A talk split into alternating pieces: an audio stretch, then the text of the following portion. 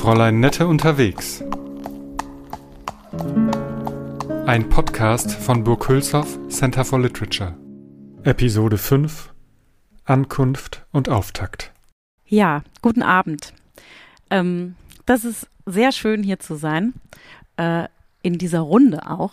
Ich weiß gar nicht, wo ich hingucken soll. So froh bin ich. Entweder gucke ich Sie an oder den Bökerhof oder meine tollen äh, MitstreiterInnen hier. Ähm, genau. Wer sind wir? Mein Name ist Miriam Michel. Sie haben schon gehört, ich habe zusammen äh, mit Karen Duwe, die hier rechts von mir sitzt, ähm, Bettina Brun, die noch eins weiter sitzt, und Dr. Jörg Albrecht, der dort vorne sitzt, ähm, dieses Projekt entwickelt, basierend auf der Idee eigentlich von dir ähm, oder euch, dass ihr ähm, unbedingt mal zu Pferde von Burg Hülshoff äh, zum Bökerhof reiten wolltet. Ähm, ich würde einmal ganz kurz ähm, die Betreffenden hier vorstellen oder ein bisschen euch auch fragen, wer ihr seid. Ähm, ich fange an mit Karen Duwe. Ist das richtig? Du bist Schriftstellerin, du kommst aus, bist gebürtig aus Hamburg, du hast sehr viele Preise gewonnen und ähm, du hast dieses Buch geschrieben, Fräulein Nettes kurzer Sommer. Und wenn ich dich fragen würde, wer bist du, was würdest du mir antworten? Ein Mensch, dem es unheimlich schwer fällt zu schreiben. Dafür kannst du das sehr gut. Vielen Dank, dass du es trotzdem tust. ähm, Bettina, ich habe in, äh, in der Recherche über dich gelesen, dass du Biochemie studiert hast, mal in Berlin. Da war ich kurz erschrocken. Ja, wirklich? Ja, und dann fragte ich mich, was hast du da getan? Also mein erster Wunsch nach der Schule war Gentechnologie. Wäre ja heute ein spannendes Thema, oder? Also ich fand schon damals Parasiten und Viren unglaublich interessant, aber dann ist alles anders gekommen. Das ist wirklich eine äh, kurze, knappe Stippvisite im Labor gewesen, aber als ich alle angefangen habe zu nerven, weil ich irgendwie äh, ständig so unglaublich gerne gesungen habe und deklamiert habe, habe ich gemerkt, dass es mich eher auf die Bühne zieht und habe umgesattelt. Das heißt, du hast dann so, so biochemische Sachen gesungen? So H2O oder so? Naja, also ich meine, das ist einfach eine, eine Etappe in meinem Leben gewesen, wo ich mich wirklich nicht entscheiden konnte. Und das geht ja bestimmt vielen Menschen so. In welche Richtung wollen sie eigentlich gehen? In mir schlägt auch immer noch das Herz einer, einer ja, an Wissenschaften interessierten Frau, Naturwissenschaften interessierten Person. Und ich denke, da kommen wir vielleicht auch gleich wieder zu Annette. Also nur in unserem Leben, in unserer Gesellschaft will man sich ja oft entscheiden. Und ich habe gemerkt, dass mein Temperament eher auf die Bühne drängt als ins Labor. Das ist nämlich auch ein recht einsamer Beruf. Ich verstehe. Du kommst auch äh, aus dem Norden und hast in Hamburg studiert, aber ihr beide habt euch nicht in Hamburg kennengelernt. Oh, ich habe Karen schon in Hamburg gesehen. Karen in einem offenen Cabriolet am Großneumarkt. und ich habe gedacht, diese Frau möchte ich eigentlich kennenlernen. Ja? Also Karen war schon eine Institution in Hamburg, als ich sie da mal hab rumfahren gesehen war durch Taxi. Das war, glaube ich, dein erster Roman, ne? Ja, aber richtig kennengelernt haben wir uns dann erst in Brandenburg. Äh, und äh, wie das bei Ponymädchen so ist, im Reitstall einfach. Absolut. Sattel, sie, ich den Sattel rechts, du den Sattel und dann so, sag mal, bist du nicht Karen Duwe? Und dann ging's los, oder? Ja, wenn du das sagst, dann war das sicher so. Genau, da habt ihr natürlich noch nicht wissen können, dass ihr nach 200 Kilometern jetzt hier vor dem Böckerhof sitzt. Ähm, und äh, tatsächlich gemeinsam so viel erlebt habt. Aber da kommen wir gleich nochmal dazu. Ähm, wir sind sehr froh, oder ich bin sehr froh, Bettina, dass du ähm, deine Stimme mitgebracht hast mit Daniel Göritz ähm, und heute auch für uns singen wirst. Ähm, und ähm, dass du umgesattelt hast äh, und jetzt dieses Projekt mit uns gemacht hast. Ähm, dann zu Ihnen. Ich habe ja schon im Vorgespräch kurz gesagt, ich habe gegoogelt, ähm, meine Uhr, Entschuldigung. Ähm, ich habe gegoogelt und versucht rauszufinden über sie, was man rausfinden kann. Das ist in solchen Situationen immer so ein bisschen komisch.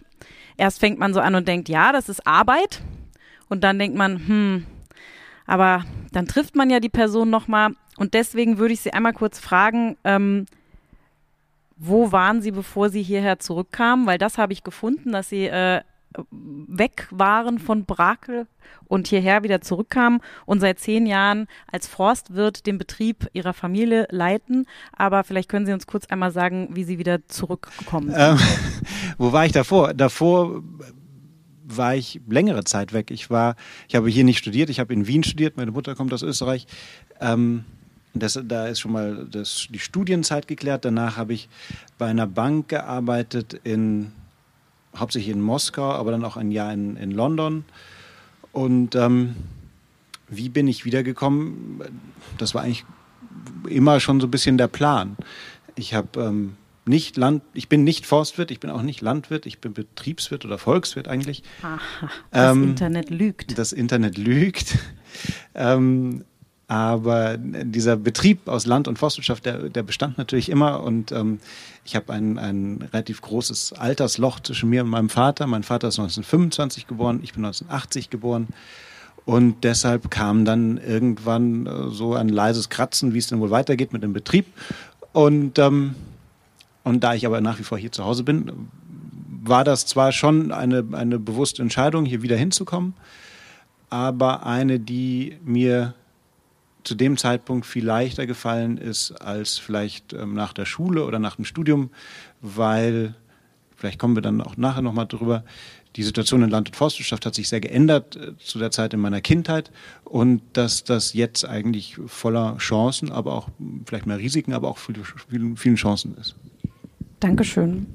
Ich habe direkt eine Frage betreffend den Ritt an dich, Karen. Wie gesagt, um sie nochmal ins Bilde zu setzen, ähm, ähm, Karen Duwe und Bettina Bruns sind auf zwei Pferden losgeritten vor circa zehn Tagen. Stimmt das, ja? ja zwölf, ne? Nahezu, also am 27. Ja. sind wir an mit den Pferden losgefahren. Das hat ja immerhin acht Stunden gedauert mit dem Hänger, ne? Aus Brandenburg. Das ist ja auch schon mal was. Das ne? war die erste Reise eigentlich. Das war ja? schon die erste Reise, ja. Ohne äh, groß anzuhalten, mal einmal durch bei Starkregen. Damit waren unsere ersten Klamotten alle nass, weil bei diesem Wagen, den wir mit hatten, da gibt's nur so ein Rollo so darüber und dann war das erste Outfit schon mal ruiniert. Aber wir haben ja auch festgestellt, dass wir viel weniger gebraucht haben, als wir mitgenommen haben, beziehungsweise, dass wir einfach nicht den Platz dafür haben. Wir hätten schon noch ein paar Sachen gebrauchen können, äh, aber so auf halber Strecke haben wir dann plötzlich äh, furchtbar ausgemistet und, glaube ich, ein Drittel. Drittel ist wieder nach Hause gegangen. Als nach unsere Hamburg. Ein Drittel ja. ist jetzt in Hamburg, ne? Ja, genau. Ja. ähm, das bringt mich direkt zu der Frage, ähm, gibt es Erkenntnisse, die du auf diesem Ritt hattest, die du vorher nicht hast kommen sehen oder irgendein tiefergehendes Erkenntnis, was du mit uns teilen könntest, was diese ähm, hunderte von Kilometern Ritt in dir jetzt äh, ja zum Leben erweckt hat?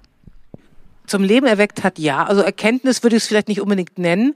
Äh, was ich nicht erwartet habe und was mich jetzt ähm, dann auch überrascht hat, ist also wie, wie innig äh, durch so ein Reisen Beziehungen sich entwickeln. Also einmal zwischen Bettina und mir und dann auch zwischen dem Pferd und mir. Ich habe den Tag heute dann vier Stunden irgendwie auf dem auf der Appenburg verbracht und meinem Pferd beim Fressen zugeschaut und dabei so ein bisschen den Abend vorbereitet und habe gemerkt, also wie der mir jetzt plötzlich ans Herz gewachsen ist und ähm, Natürlich habe ich den vorher auch gerne gehabt, aber wenn man den ganzen Tag miteinander zu tun hat, dann verbindet das ungeheuer und auch diese ganzen Abenteuer und äh, Schrecknisse manchmal auch und auch die schönen Sachen, die Bettina und ich zusammen erlebt haben, ähm, die verbindet uns. Da habe ich eher gedacht, Mensch, wenn man verreist, ist es ja oft so, äh, gerade wenn man so eng aufeinander hockt. Ich bin ja so ein bisschen so so autistisch, äh, gern viel allein und hatte auch ein bisschen Angst davor, aber äh, im Gegenteil, also wir sind noch enger als zuvor, habe ich das Gefühl. Ja.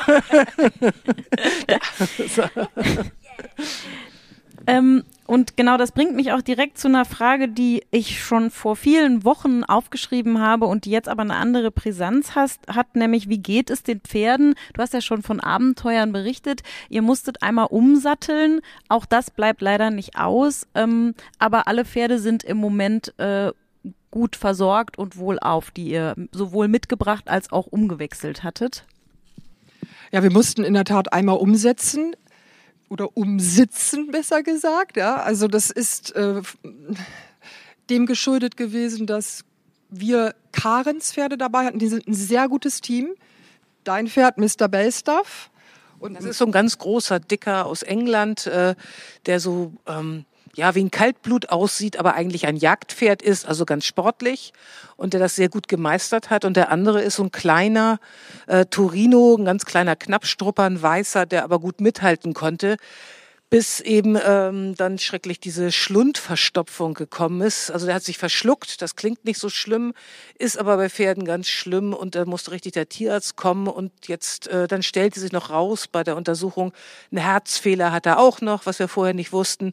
Jedenfalls, der ist dann auf der Strecke geblieben, wird unheimlich nett versorgt. Äh, also es passierte dann zum Glück im Unglück an dem nettesten Hof, den man sich nur vorstellen kann, die sofort Bescheid wussten, was zu tun ist und auch die äh, Telefonnummern von den Tierärzten bereit hatten. Ja, man muss einfach sagen, dass diese Art des Reisens natürlich das mit sich bringt, dass es ganz große Unwägbarkeiten gibt. Man bewegt sich irrsinnig langsam durch die Landschaft. Man ist der Landschaft völlig ausgeliefert und auch dem Transportmittel. Und der ADAC für Pferde ist noch nicht erfunden worden. Und als das passierte, war es also wirklich einmal ganz kurz so, Schluss aus, das war's. Das Ganze ist hier vorbei und wird abgebrochen. Und dann haben wir aber unweit von hier im Haxtergrund, und da haben wir auch wieder viel von der gelernt über die Familie von Haxthausen, einen unglaublich tollen Stall äh, kennengelernt. Also den hatte, der war schon vorher recherchiert worden von Mila Heckmann und die Leute dort, die waren wirklich entzückend, Willi Buschmeier und sein Stall und die haben uns wirklich, und ich glaube, das verstehen Reiter am allerbesten, wie, äh, dass das wirklich ein großes, großes Ding war, dass die uns gesagt haben, nimmt mal ein Pferd von uns mit. Also das ist ja nicht so, wenn ich jemandem einen Autoschlüssel in die Hand gebe, dann sage ich mir ja zur Not Versicherung. Ja, aber wenn ich dieses Pferd da irgendwie, wenn es aus irgendwelchen Gründen da stürzt, lahm geht, sonst was, ist das Pferd eben weg. Also da ist es nicht mehr zu gebrauchen aus. Und das ist ja was anderes als, tut mir leid, das vielleicht den Autoliebhabern zu sagen, aber das ist eben doch ein bisschen was anderes. Und ich war dann auch, ich war richtig berührt davon, dass ich dann Maya haben durfte und auch mit Maya es bis zum Bökerhof geschafft habe und Maya mich unglaublich lieb hierher getragen. Und ich glaube, wir dürfen von einer Liebesbeziehung reden, oder? Maja und Mr. Belstaff? Ja, das gab dann noch Dramen, love. als sie dann wieder oh abgeholt oh wurde. Ja, ja, das, das ist ja wie bei Annette von Droste-Hülshoff. Es schlimmer. Wir hätten sie einmal hier hinten durch den, durch den Wandelgang schicken müssen als Abschiedsspaziergang. Na gut. Ähm, wenn ihr ähm, Genau, wenn ich über Erkenntnisse rede, Bettina, hast du eine Erkenntnis, die du so knapp zusammenfassen kannst, was diese, äh, dieser Ritt dir gebracht hat? Also eine ganz klare Erkenntnis ist Geschwindigkeit. Also jetzt schon ist für mich dieser Tag der Abreise in Münster wie eine Ewigkeit entfernt. Es ist ganz lange her.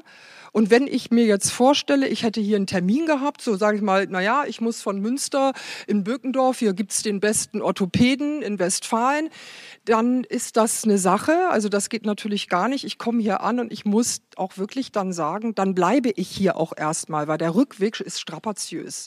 Und das äh, hat natürlich in unserer modernen Welt heute höchstwahrscheinlich keinen Platz mehr, wirklich nicht. Das kennt keiner mehr. Wir erledigen unfassbare Strecken in kürzester Zeit.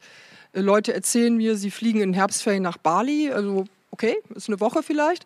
Und aber plötzlich ist man darauf zurückgeworfen, so eine Strecke in einem solchen Tempo zu erledigen, auch wirklich an manchen Punkten sagen, uh, ich habe kurz das Gefühl, ich kann nicht mehr. Sowas ist ja auch von Annette verbürgt. Das war kein bequemes Reisen. Und äh, ja, wir können heute sagen, schön, das brauchen wir nicht mehr. Also ich bin glücklich, ich kann in Birkendorf den besten Orthopäden aufsuchen, wenn ich in Münster lebe, aber es entgeht einem auch was. Dieser Übergang der Landschaft, das hält man ja für banal. Ich kann ja sagen, es ist ja banal, das Münsterland und das geht dann ins Paderbornische und hier komme ich auch noch mal an einer anderen Ecke raus.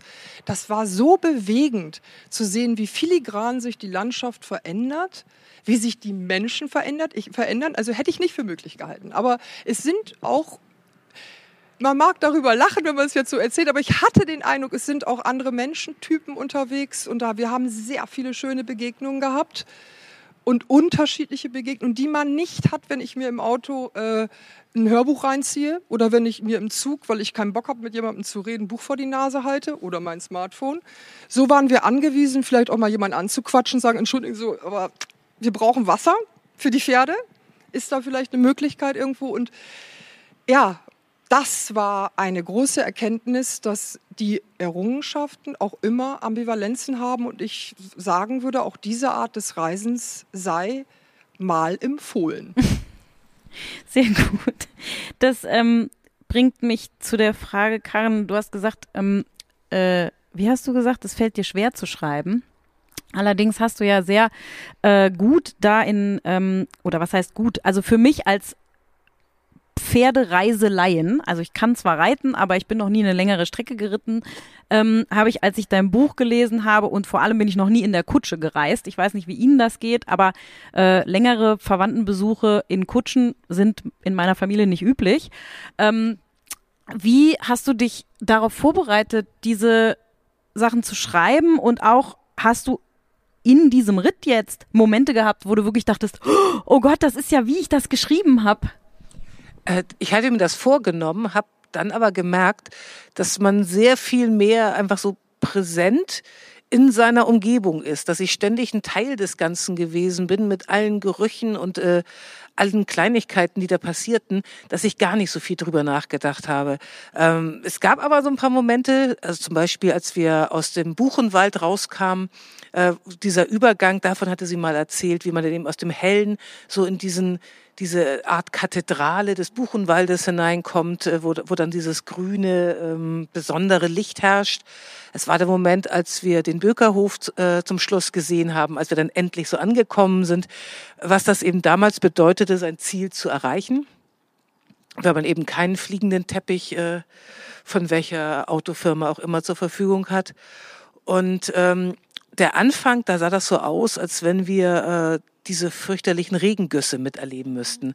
Am allerersten Tag, wo wir eigentlich nur noch mal zum Schloss hin und her geritten sind, so ein bisschen um die Pferde warm zu machen, noch nicht der eigentliche Start, da hat es ja wirklich geschüttet. Und da dachte ich, ei, ei, ei, wenn wir das jetzt da die ganze Zeit haben, das wird hart, aber auch sehr authentisch. Zum Glück ist äh, keine Kutsche umgefallen, keine Pferde im Schlamm stecken geblieben. Wenn Sie das Buch noch nicht gelesen haben, machen Sie sich auf was gefasst. Das sind wirklich Szenen wie aus Die unendliche Geschichte. Ähm, äh, Herr Haxthausen, wie ist das bei Ihnen? Reiten Sie von äh, der Abbenburg hierher oder benutzen Sie Ihr Auto? Ähm, ich benutze wieder mein Auto. Ich hatte eine gewisse Zeit keinen Führerschein, aber reiten durch nicht. Ich benutze das Auto. Sie haben erzählt, Sie haben äh, Esel. Können Sie auf denen auch reiten? Das sind keine Reitesel. Das sind keine Reitesel, nein. Die, die mit, mit denen spreche ich nur ein bisschen. ähm, und ähm, wir sind ja äh, unterwegs auch in anderen äh, Schlössern und Anlagen und ähm, auf Schloss Weber zum Beispiel ist das so, die sind sehr jagdaffin. Wie ist das in Ihrer Familie? Ist es auch eine Jagdfamilie und muss man sich das sozusagen so vorstellen, man, man überträgt das dann so über Generationen? Wenn man eine Jagdfamilie ist, bleibt man eine Jagdfamilie oder ist das, ähm, wandelt sich das mit den Jahren?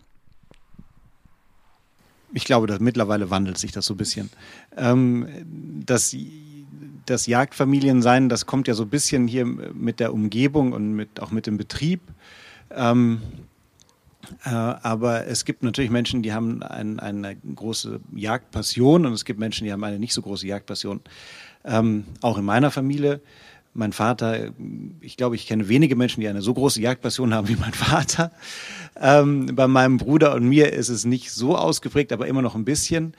Und bei mir kommt es aber kommt aber eben der Betrieb auch noch dazu.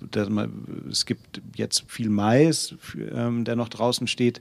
Alles andere ist abgeerntet. Also ist der Druck auf diesen Mais besonders hoch, weil die Wildschweine da drin den Mais auffressen. Ähm, auf der anderen Seite im Wald genauso nicht die Wildschweine, Rehwild, Dammwild frisst dort jetzt besonders auf den Flächen, die durch die Käferschäden und durch den äh, Sturm geschädigt sind, die jungen Triebe ab. Also gehört die Jagd auch so ein bisschen zum Beruf und ähm, die Jagdpassion ist nicht so bei mir ausgeprägt, aber ich sehe es auch nicht so sehr als eine Sache der Passion, sondern ein, eine Art Handwerk, die ich vielleicht so gut wie möglich ausführen möchte. Ich durfte Ihren Vater übrigens äh, kennenlernen bei einem Essen in äh, Bad Driburg. Und äh, das war einen Tag nach seinem 90. Geburtstag. Und worüber er sich am meisten gefreut hatte, war das Schweinchen, das er geschossen hatte. Er hatte, ich habe gestern noch ein Schweinchen geschossen. Das war das Wichtigste an der ganzen Sache. Er hat bis zu seinem 93. Geburtstag immer noch Schweinchen geschossen. Ja, ja.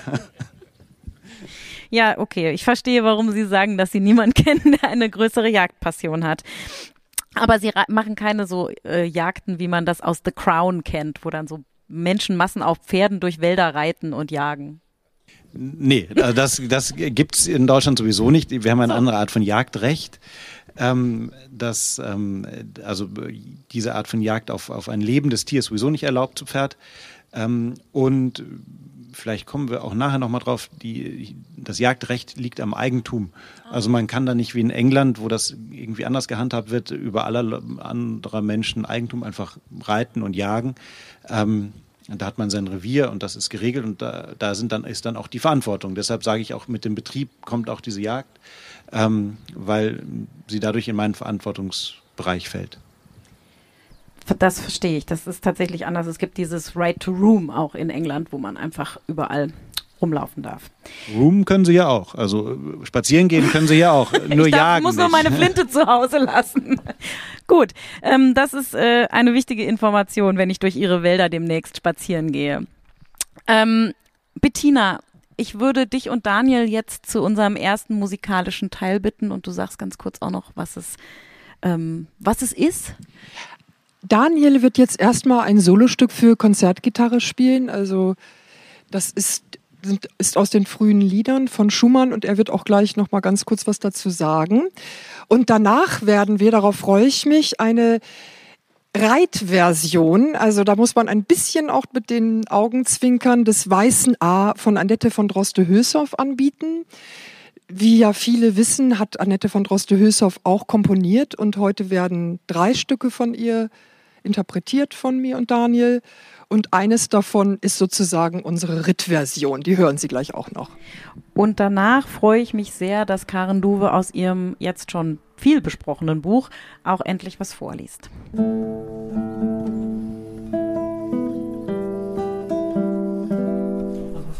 Ich bin ganz froh, dass der Bauer sich gnädig gezeigt hat. Als wir vorhin geprobt haben, war hier unheimlich viel los. Und jetzt haben wir ein bisschen die Chance, dass ihr was hört. Äh, du hast, glaube ich, gesagt, frühe Lieder. Also äh, das sind die spätesten äh, Kompositionen von, von Schumann äh, für Klavier. Die heißen Gesänge der Frühe. Ähm, der, oh, hohen Maxima Culpa, ja. der hohen Dichterin Bettina zugeeignet im Untertitel. Also er meinte Bettina von Arnim. Und ähm, sie sind äh, eine kleine, ich würde sagen, Juwelen oder Gedichte. Ja? Also ähm, aber mit das Späteste, was er geschrieben hat. Und äh, Bettina wird später bestimmt noch was dazu sagen, wie Schumann und Annette. Ja.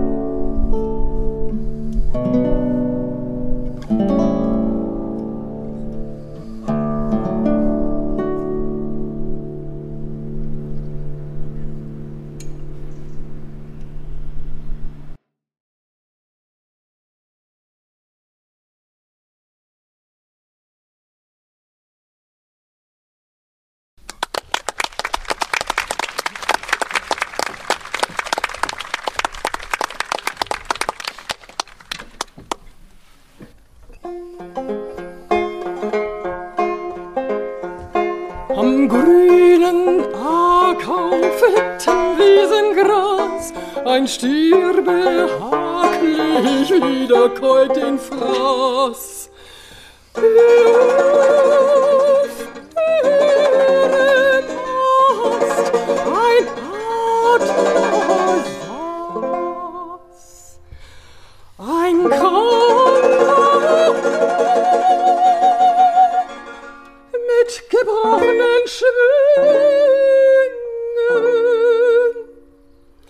Steig auf, mein Vogel, in die blaue Luft. Ich seh dir zu aus meinem Kräuterduft.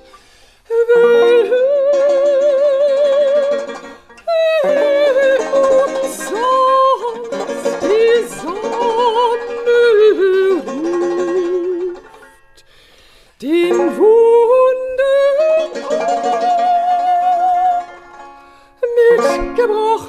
Schwingen. O Vogel, was so stolz und freventlich und keine Fessel beheutest ewiglich. Wehe,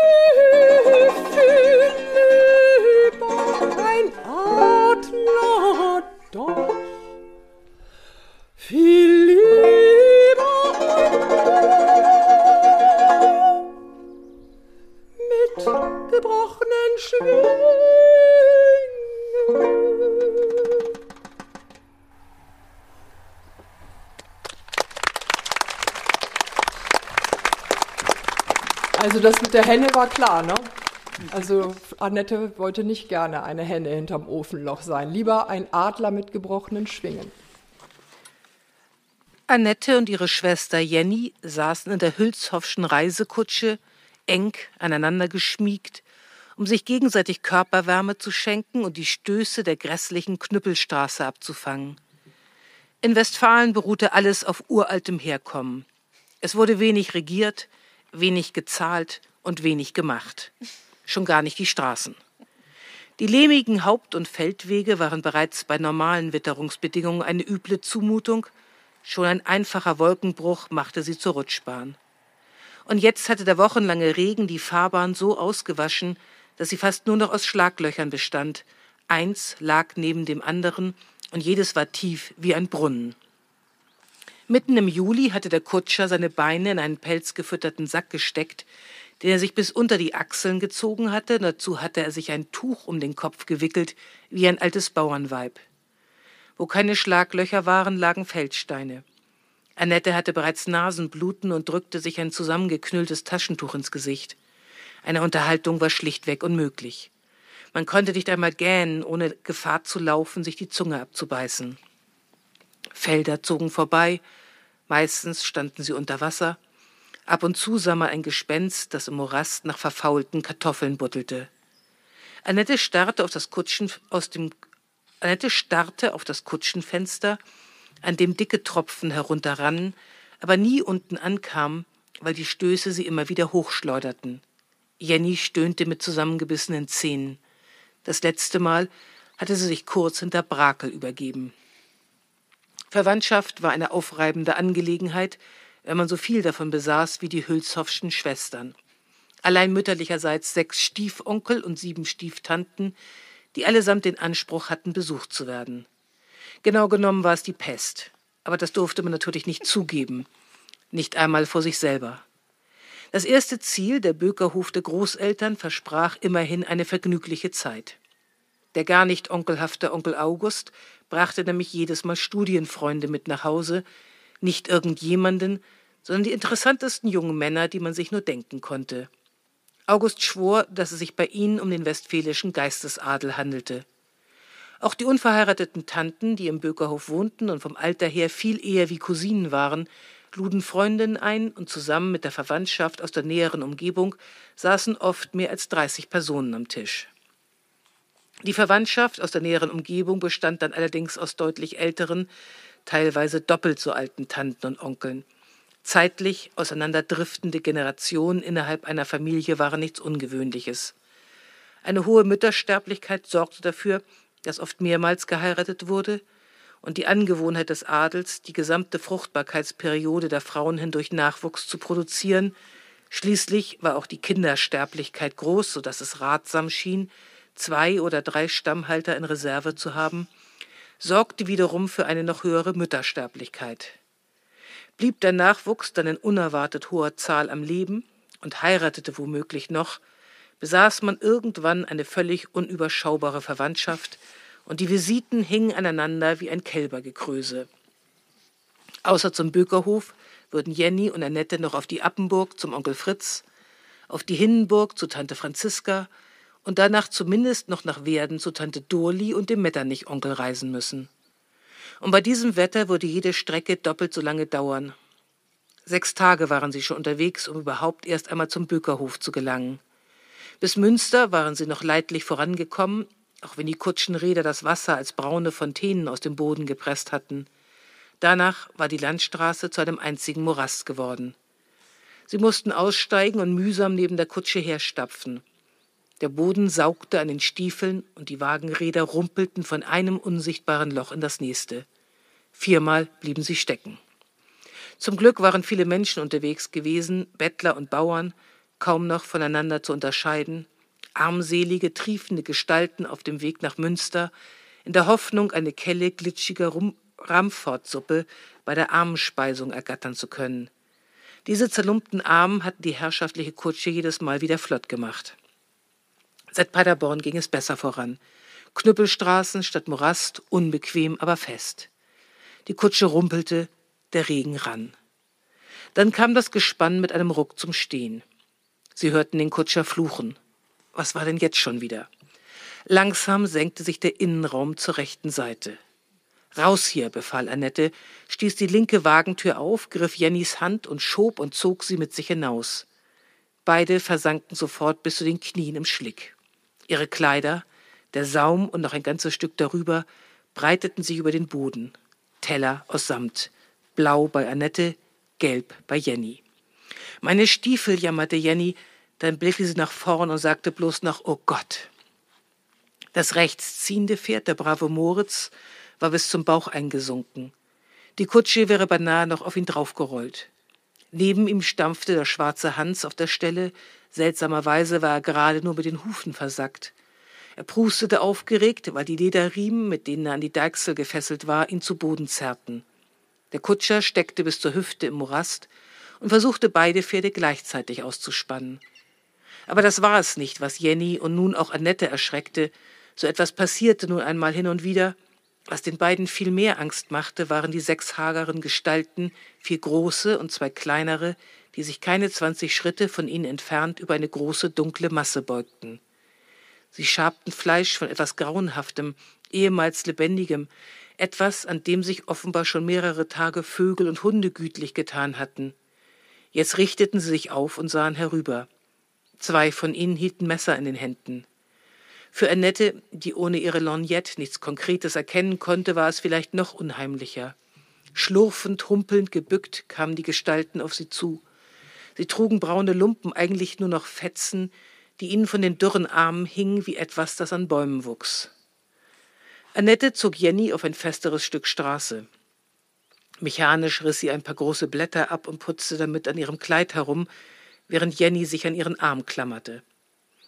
Der Kutscher stemmte sich mit einem gurgelnden, schmatzenden Laut aus dem Sumpf. Die Bettler standen jetzt vor ihm. Drei Männer, eine Frau und zwei Kinder, deren Geschlecht sich nicht mehr bestimmen ließ. Unendlich hager, unendlich dreckig, unendlich nass. Der heftige Schmerz des Hungers hatte ihre Gesichtszüge so verzerrt, dass sie kaum noch Menschen glichen. Mit Schorf auf den Wangen und kahlen Stellen auf den Köpfen sahen sie aus wie aus dem Grab gerissen. Sie starrten das eingesunkene Pferd an, dann die Kutsche, den Kutscher, dann Jenny und Annette.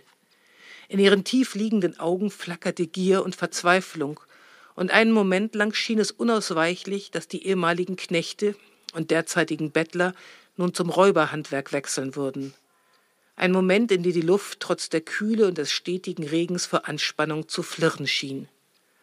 Aber dann herrschte der Kutscher sie an, sie sollten nicht herumstehen, sondern ihm helfen, die Pferde auszuschirren, und schon siegte die lebenslange Gewöhnung an Leibeigenschaft und frommem Gehorsam über den Selbsterhaltungstrieb. Die Frau führte die beiden Pferde aufs Trockene, und das spindeldürre Memento von Mann half die Kutsche zurückzuschieben und alles wieder so herzurichten, dass die Herrschaften weiterreisen konnten. Jenny und Annette drückte jedem eine kleine Münze in die Hand, und der Kutscher hatte noch ein Stück Brot, das eine Tränenflut und nicht enden wollende Dankbarkeitsbezeugungen auslöste.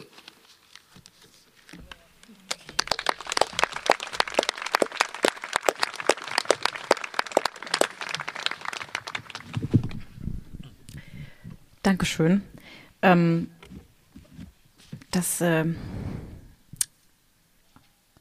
ja, ich habe viele Gedanken, aber ich bleibe bei meinem Plan hier.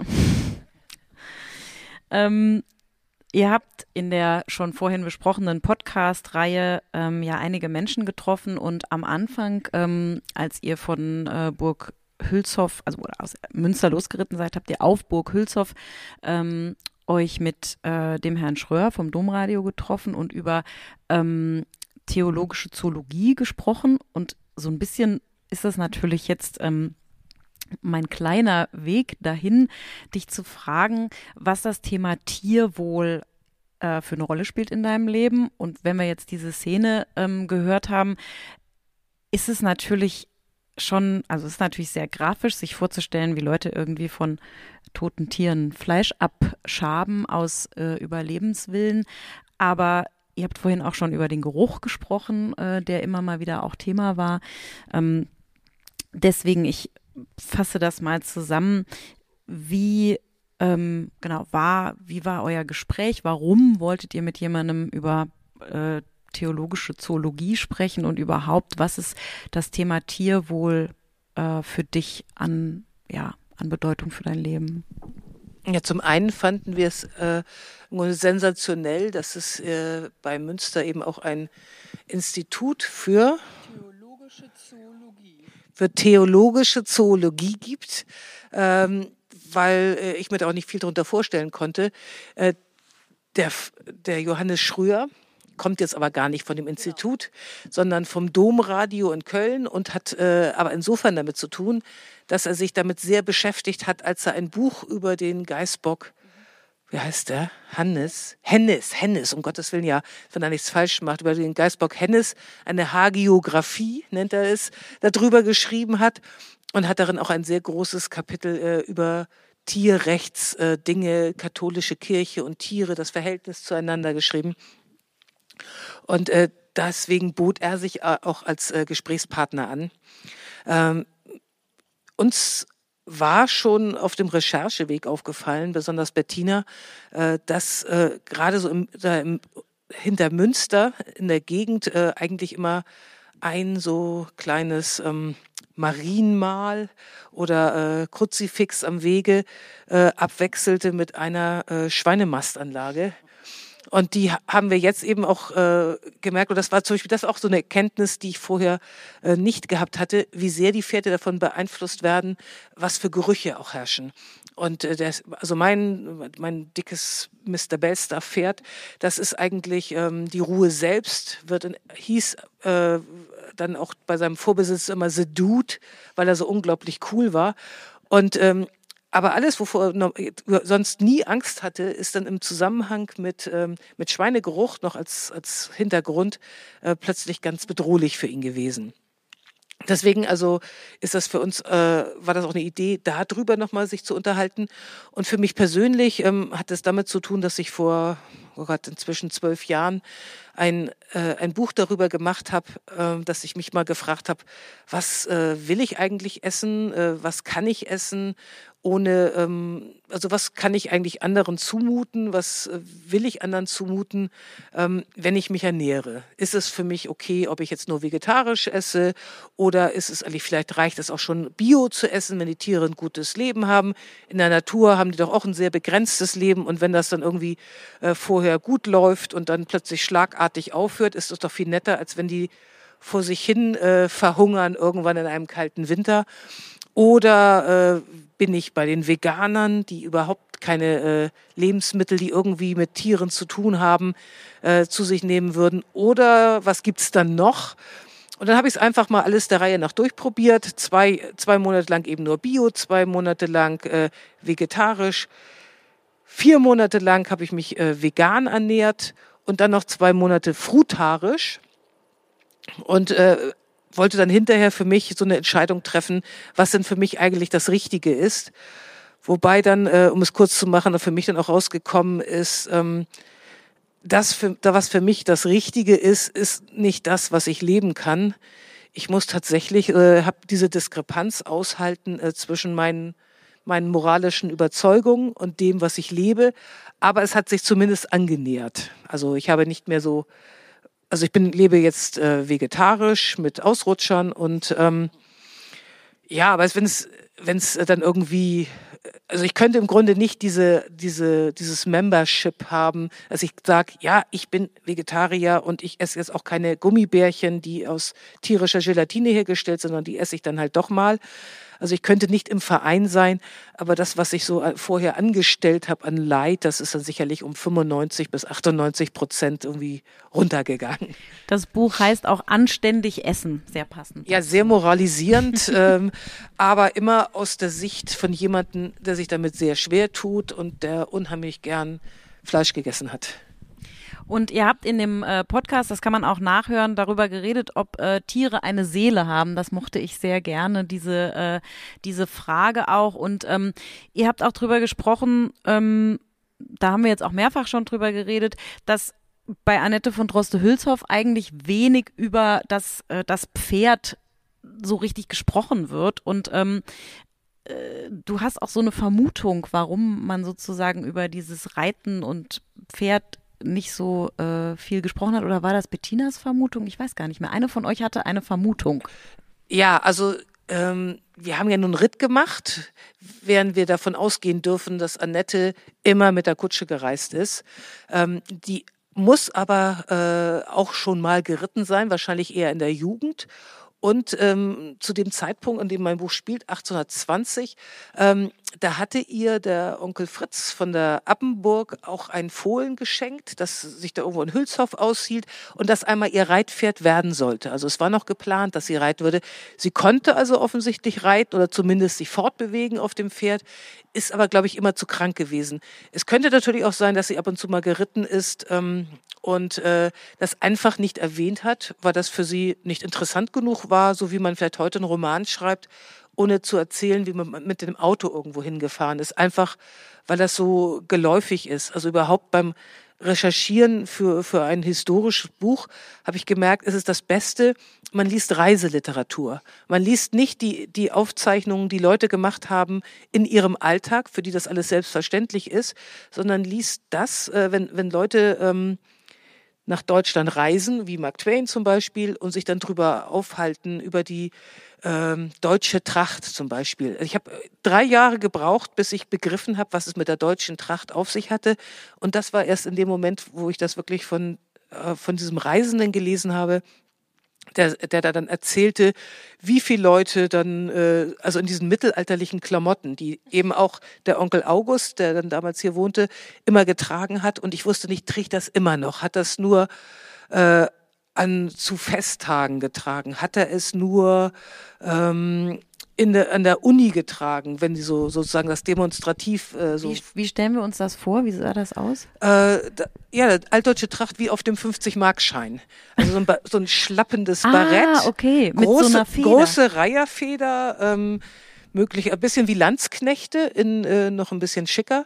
Und das, und ich wusste aber eben nicht, trug er das jetzt noch, zu welcher Gelegenheit. Und das hat dann, äh, ich glaube, es war Mark Twain, also für eine wesentlich späteren äh, Zeit. Äh, ich habe dann auch noch gefunden beim Bruder von, Heinr von Heinrich Heine, der dann von so nebenbei erzählte, dass sie als Kinder solche Trachten anhatten. Die wurde immer sonntags, das war die Ausgetracht, dass man seinem Kind, wie vielleicht äh, so zur Gründerzeit der Matrosenanzug war das für Kinder so eine samtene kleiner Prinzenanzug, so aus blauem Samt, auch mit Barett und Reiherfeder. Also selbst im Bürgertum weit verbreitet. Gibt es da auch Erinnerungen äh, in Ihrer Familie? Ja, ich muss hier unten ins Publikum gucken. Äh, Da, da sitzt meine Zweitmutter, die das ganz genau weiß, ja. Ähm, also unterschiedlich, die, diese Matrosenuniform, die kenne ich auch. Die war ein bisschen steif. Die gab es in Blau und die gab es in Weiß. Zu der Tracht ähm, dachte ich immer, Trachten sind eigentlich eine, also Tracht, was wir jetzt unter Tracht verstehen, ist eher so eine Erfindung des 19. Jahrhunderts und das dann aber auch eher in, in, in Regionen, wo es ein richtiges Königsfürstenhaus oder sowas gab. Weil hier in, im Paderbornschen oder in diesen Regionen, die eigentlich durch einen Fürstbischof regiert wurden, die hatten da kein Interesse dran. So wie Sie gesagt haben, da wurde wenig regiert, da wurde wenig investiert, da wurde einfach wenig gemacht bei diesen Fürstbistümern. Ähm, Und die Und- hatten ja auch ihr Kostüm. Die, die, die, ja, die, die Pfarrer hatten alles zum Anziehen und die hatten jetzt nicht so ein gesteigertes Interesse, dass ihre Bevölkerung irgendwie Ähnlich ähn, ja, Naja. ähnlich oder was anderes hat. Und deshalb, wenn sie nach, ich weiß nicht, in Österreich äh, gibt's eine Tracht, in Bayern gibt's eine Tracht, in, im nördlichen Deutschland gibt's wieder eine Tracht und so. Also in Ah, diesen darf ich kurz erklären, was es damit auf sich hatte? Äh, das war eine völlig künstlich hergestellte Tracht und hing damit zusammen, ähm, dass man sich von Frankreich abgrenzen wollte.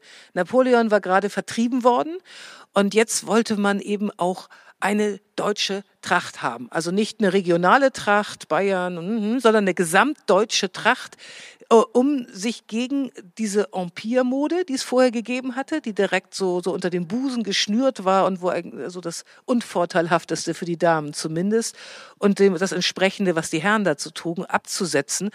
Das haben aber nicht alle mitgemacht. Anscheinend also hat es diese Sonntagsanzüge für Kinder gegeben. Und dann war das unter Studenten, äh, gerade eben, also die, die auch später so revolutionär drauf waren, ähm, da war das eben ganz weit verbreitet, dass man sich halt als Deutsche gegen Frankreich äh, ab, abheben wollte und dann diese Tracht erfunden hat. Ludwig Grimm, äh, einer der Grimm-Brüder, von denen es eben nicht nur zwei, sondern irgendwie vier oder ja vier Stück, glaube ich, gab, äh, der hat dann auch richtig einen Entwurf gemacht und dann hat sich ähm, Also Fashion Designer. ja ja dann hat sich auch Grimms Moden. ja, da hat sich Aug Grimms Moden und da hat sich August das nach einem bestimmten Bild zusammen mit seinem äh, mit seinem Freund sind die da hingegangen und haben sich das nach einem bestimmten Bild aus einem Monatskalender nachschneidern lassen. Und äh, inklusive Schwert, also die trugen dann auch äh, den Flammenberg an der Seite, so ein, so ein Geschwung, also das, das auffälligste äh, Schwert, was man sich nur denken kann, das in der Klinge dann auch so gezackt, gezackt war und sind damit äh, in Göttingen herumgelaufen und waren keineswegs die einzigen. Und das hat sich dann noch bis weit ins 19. Jahrhundert weiter gehalten. Aus unterschiedlichsten Gründen wurde das getragen. Damals war das eben, um eine deutsche Identität zu schaffen. Und haben Sie aber ein äh, Familienwappen? Ja, klar. Sehen Sie da an der Tür rechts. Ähm, da ist ein bisschen verblasst, da sind zwei Wappen über der Tür. Ah. Das linke sieht man noch ein bisschen rot, das ist unser Wappen. Das ist eine Wagenflechte ähm, auf rotem Grund. Das ist die Seite eines, eines Leiterwagens. Ähm, das ist so ein bisschen ein sprechendes Wappen. Wir kommen ursprünglich noch, bevor wir im Haxter Grund waren, wo, wo sie ihr Pferd ausgeliehen haben, aus der Nähe von Brakel, dem Flechtheimer Feld. Und ähm, ist sozusagen ein bisschen ein sprechendes Wappen. Früher, jetzt sieht das aus wie eine Tür. Früher waren, waren diese Seiten von Leiterwagen geflochten und deshalb ist das wenn man eine, eine Wagenflechte und ähm, wir haben uns dann irgendwann mal umbenannt nach Haxter Grund und Haxthausen von Flechtheim, wie wir ursprünglich da hießen. Rechts sehen Sie das goldene Wappen, das ist ein, ein goldenes Wappen mit einem schwarzen Wolf. Da wiederholte sich die, die Verbindung Haxthausen-Asburg, die Sie eben beschrieben haben, dass Annette ne, zu Hindenburg reisen musste, ihre Cousine, ihre Tante besuchen, ähm, die dort den Grafen Asseburg geheiratet hat. Mein Urgroßvater hat dann wiederum eine Gräfin Asseburg geheiratet und die haben das renoviert und deshalb ist deren Wappen da oben über der Tür. Und warum ist das ein Wolf? Warum der Graf Asseburg einen Wolf Ja. im Wappen hat? Das weiß ich nicht. Er kommt aus der Nähe von Wolfsburg. Also es kann vielleicht auch ein entsprechendes Wappen sein. Ach so. Ähm, das ist so ein bisschen enttäuschend jetzt. Ich dachte, da gäbe es jetzt so eine. So Ach so, eine ich dachte, es wäre beruhigend, dass sie nicht gefressen werden. Nein, ich aber dachte, es gibt jetzt hier so eine Märchengeschichte, so der böse Wolf, den er besiegt hat und dann stand er wie Siegfried da und hat im Blut des Wolfes gebadet oder so. meistens sind die Sachen ein bisschen enttäuschend. Ja, ich sehe das schon. Ähm, Bettina, als Norddeutsche bist du ja jetzt relativ äh, weit südlich und ihr wart auch auf dem Biohof äh, Schulze-Schleppinghof. Da habt ihr euch auch über äh, Spökenkieken, also über Geister unterhalten. Vielleicht halten wir heute lang genug aus, dass äh, Annette noch durch die Tür kommt und uns winkt. Mal sehen.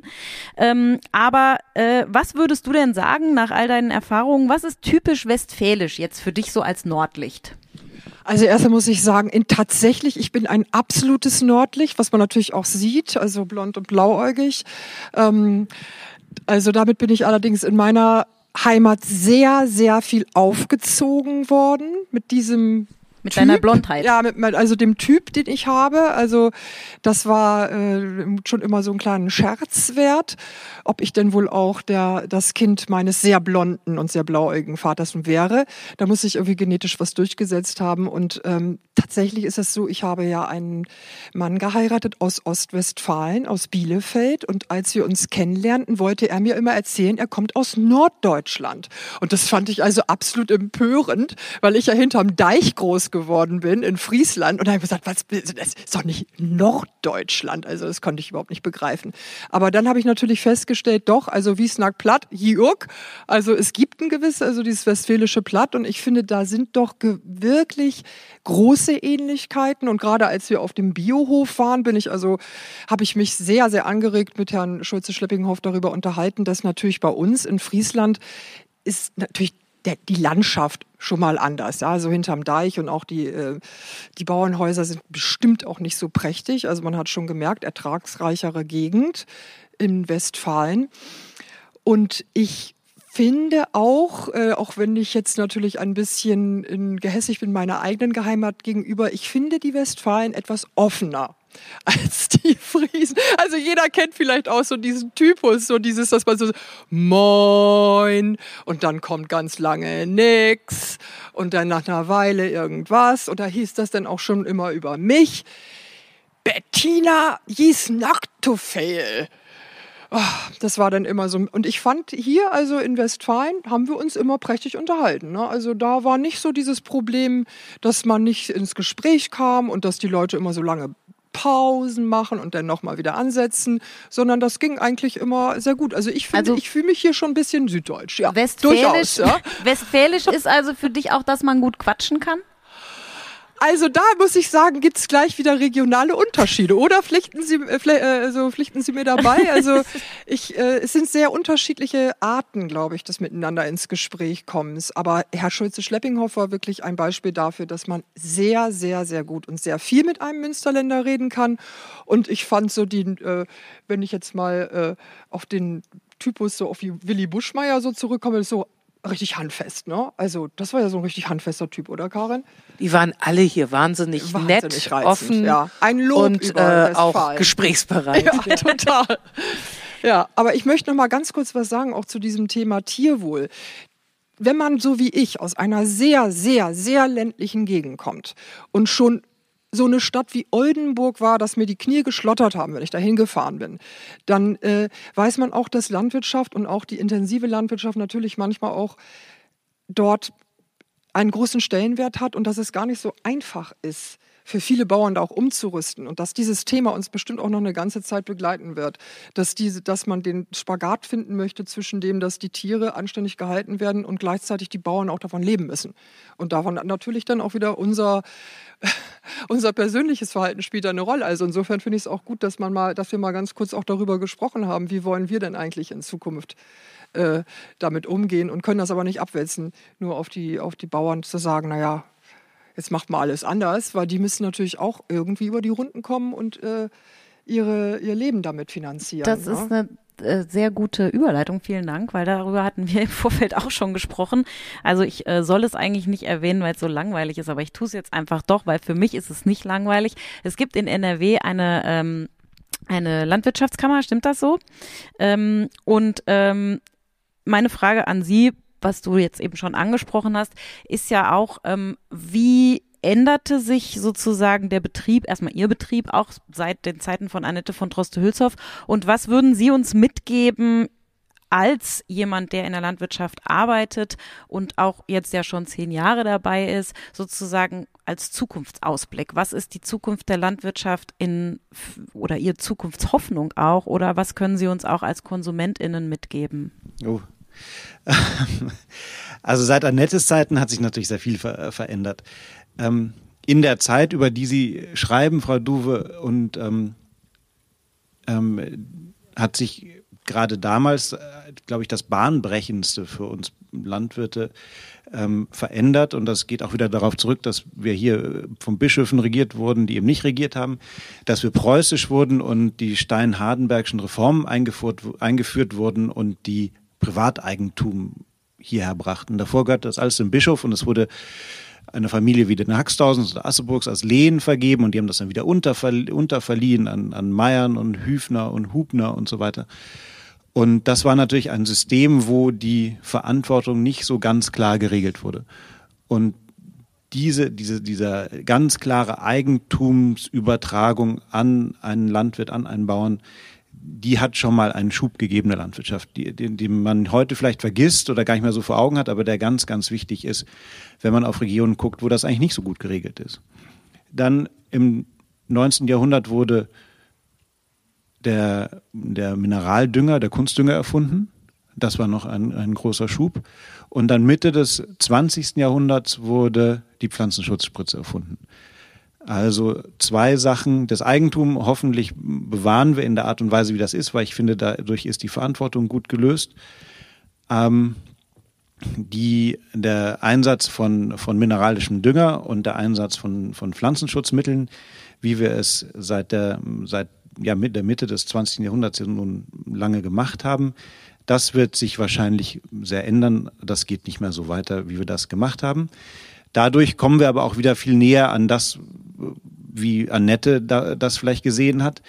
Denn mit der Pflanzenschutzspritze und mit dem Mineraldünger konnten wir viele regionale Unterschiede, viele klimatischen Veränderungen bisschen übertünchen, weil wenn das Jahr nicht so war, wie man wollte, konnte man noch ein bisschen mehr hinterher düngen oder wenn auf einmal ähm, irgendeine Krankheit da war, konnte, mit der konnte man mit der Pflanzenschutzspritze kommen.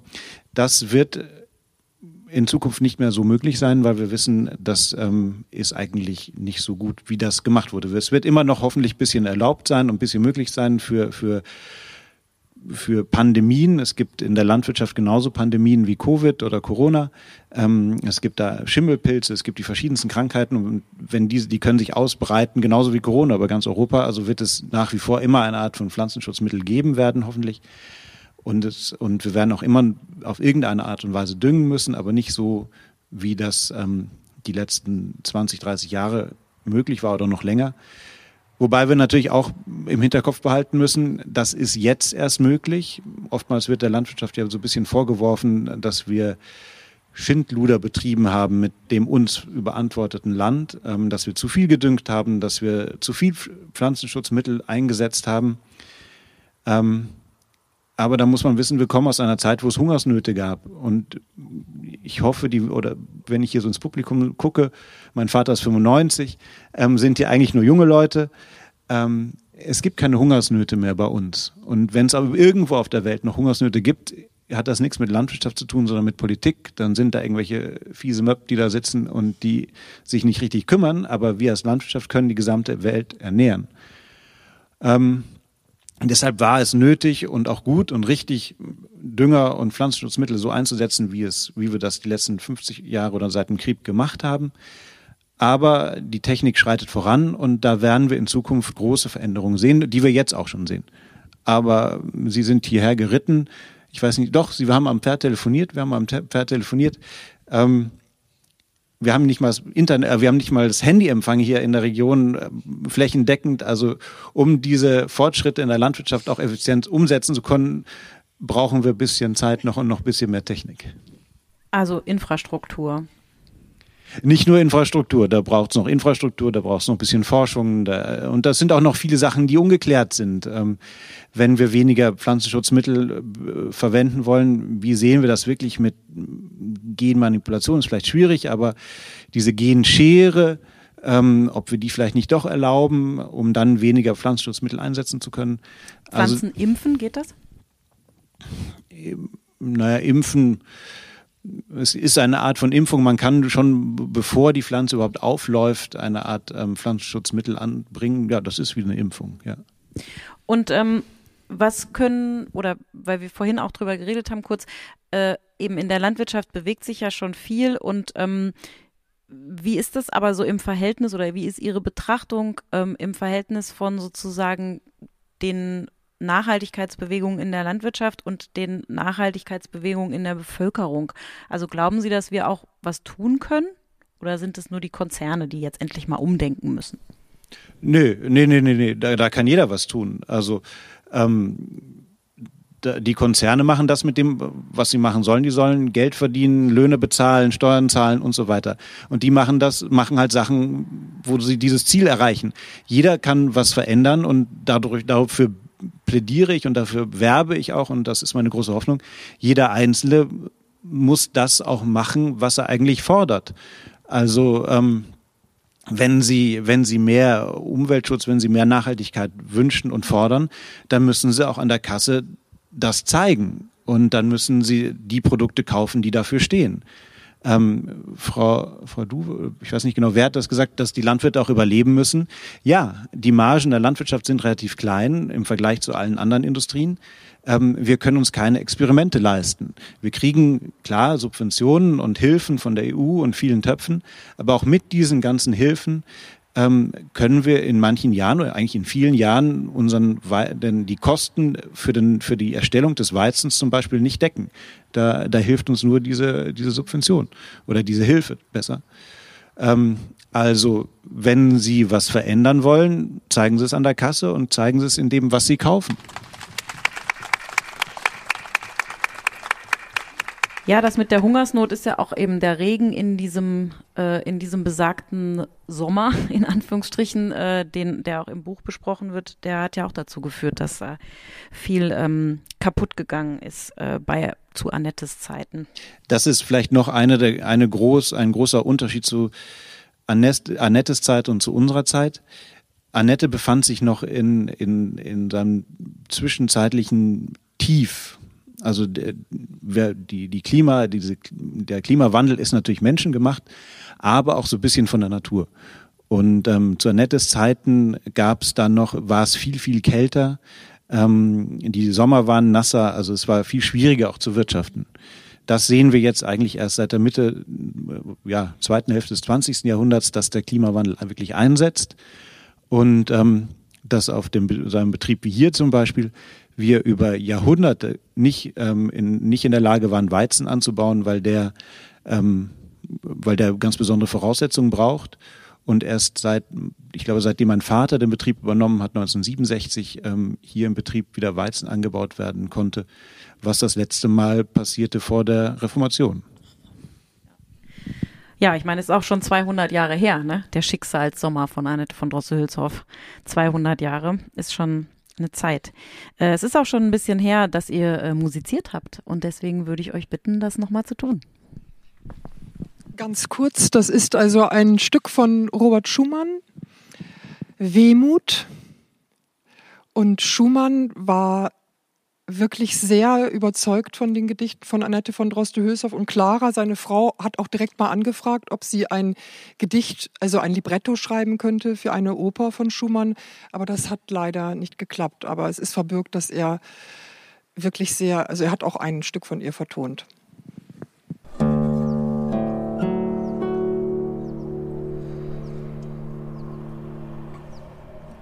Ich kann wohl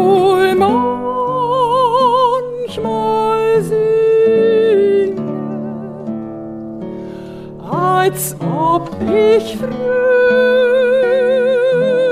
sei. Doch heimlich trübende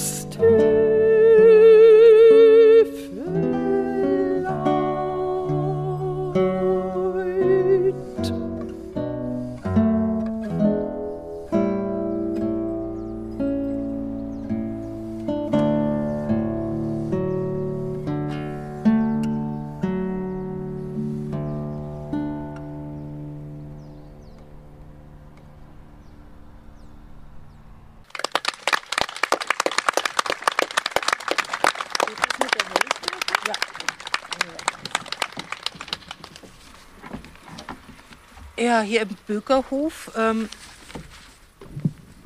fand ja auch der große Liebeskummer der Annette von Droste-Hülshoff statt, ähm, der über einen Liebeskummer auch hinausging. Es war verbunden mit einer Intrige der Familie gegen sie, äh, einer großen Beschämung. Ähm, es ist die Zäsur in der Art gewesen, wie sie auch geschrieben hat. Sie hat danach ganz anders geschrieben. Vielleicht ist sie auch dadurch so zu der Schriftstellerin geworden, die sie, äh, als die sie schließlich uns bekannt wurde und jetzt sehr berühmt ist.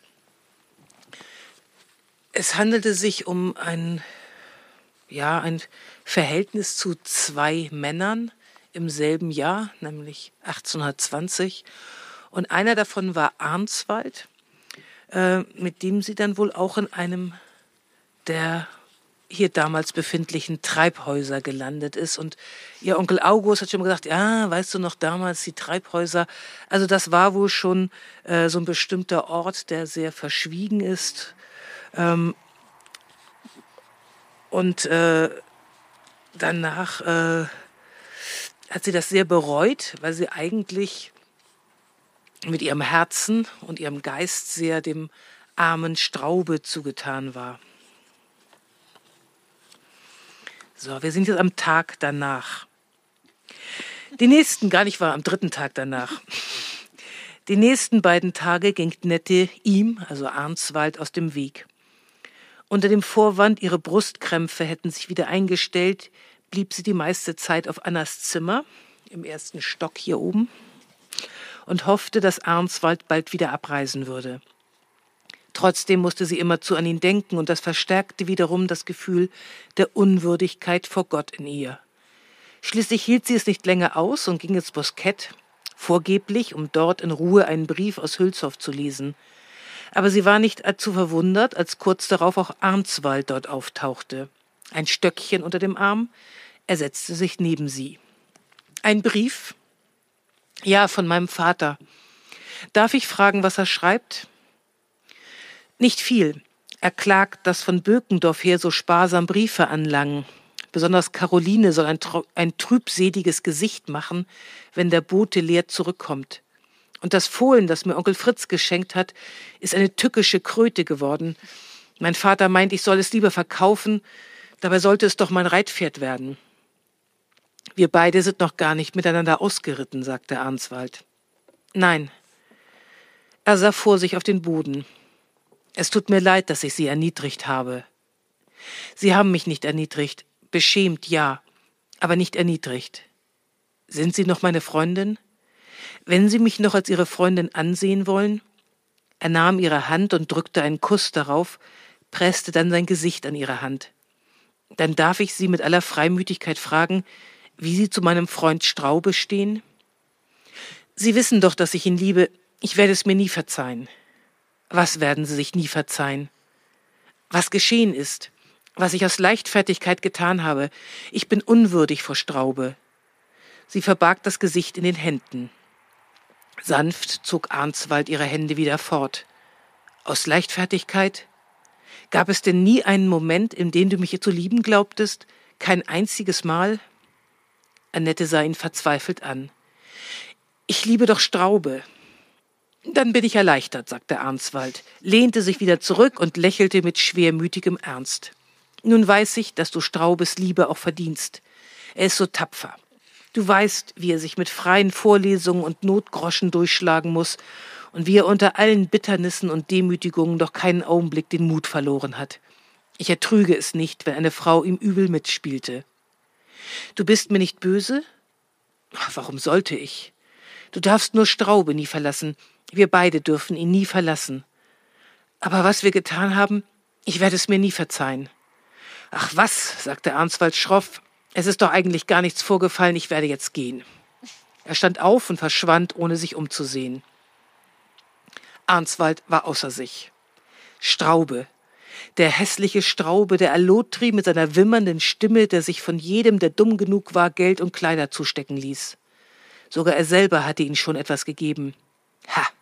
Straube mit seinem dubiosen Adel. Und dann Annette dagegen. So etwas gab es nur einmal. Das, was ihn, was Arnswald mit ihr verband, war mehr als das Übliche, vielleicht sogar mehr als gut war. Es war gegen seinen Willen und erschütterte sein Selbst, seine Selbstsicherheit. Schon jetzt fürchtete er sich vor der Vorstellung, ein Leben ohne sie führen zu müssen. Wie könnte einer wie Straube, so ein lächerlicher Mensch, ihm alle Hoffnungen zunichte machen? Arnswald hob seinen Stock und hackte damit auf den nächsten Strauch ein. Ein kleiner, liebevoll hochgebundener Strauch, der hierher versetzt worden war und erst wurzeln sollte. Arnswald hackte ihn kurz und klein. Am nächsten Morgen wartete er auf dem Hof auf sie, zwei gesattelte Pferde hinter sich. Der knochige Apfelschimmel und ein kleiner Brauner. Ein scheues Pferd, das, wenn es auf der Wiese stand, immer von allen anderen gejagt wurde. Der Braune trug einen Damensattel. Der Braune ist für Sie, sagte er. Wir wollen zur Appenburg. Dann muss ich mich umziehen. In diesem Kleid kann ich nicht reiten. Nette lief zurück in Annas Zimmer nahm einen weiten Rock, der nicht fürs Reiten gemacht war, sich aber dazu verwenden ließ, und schaute sich nach einer Jacke um. Alle Jacken, die irgendwie zum Reiten getaugt hätten, waren hoffnungslos aus der Mode. Sie ging an Annas Schrank, nahm eine rote Spencer-Jacke heraus, auch schon ein paar Jahre alt, aber sehr schick. Jetzt durfte sie ihr nur nicht auf der Treppe begegnen.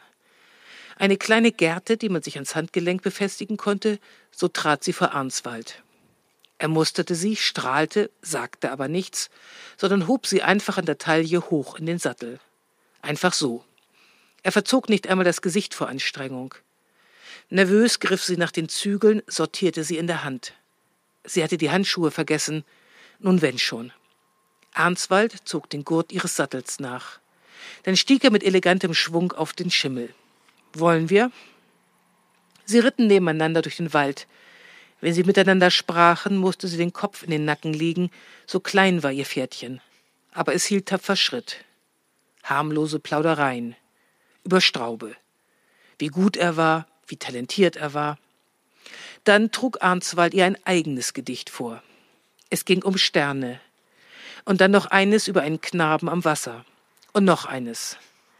Arnswalds Gedichte waren viel schlechter als die von Straube, lichtblonde Liederlein, angefüllt mit süßlichen Verkleinerungsformen und archaisierenden Redewendungen oder beidem zugleich. Nette lobte ihn überschwänglich. Nun wollte er auch von ihr eine Probe hören, verflixt. Sie trug das Gedicht von den zerrissenen Blumen vor, machte es anschließend aber gleich selber schlecht, entschuldigte sich für vermeintliche Fehler, damit ihm ja nicht bewusst wurde, wie unendlich weit seine Begabung hinter der ihren zurückblieb.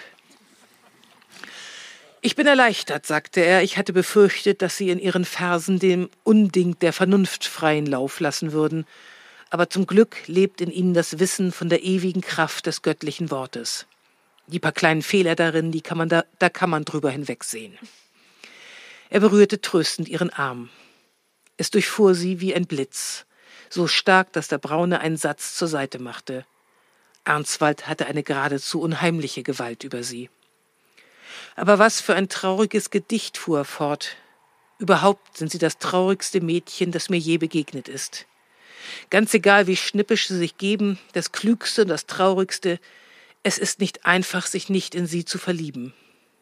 Annette schluckte und kämpfte mit den Tränen. Er verstand sie. Oh, er verstand sie ja so sehr. Sagen Sie mir, was Sie so traurig macht? Er lenkte den Schimmel dicht neben ihr Pferd und legte seine Hand auf ihre Schulter ließ sie dort liegen und streichelte fast unmerklich mit seinem Daumen darüber. Ihr wurde beinahe übel, so schön war das. Ein Schwindel, als, wandelt, als wandele sie an einem Abgrund. Nicht, dass diese Welt nicht schön wäre. Sie ist nur unerträglich, flüsterte sie. Als Antwort hielt Arnswald die Pferde an, stieg ab und hob auch sie aus dem Sattel. Er küsste sie auf den Mund und schob eine Hand in den roten Spencer. Nette zitterte am ganzen Körper. Sie fühlte sich seltsam schwach auf eine andere Art als normalerweise.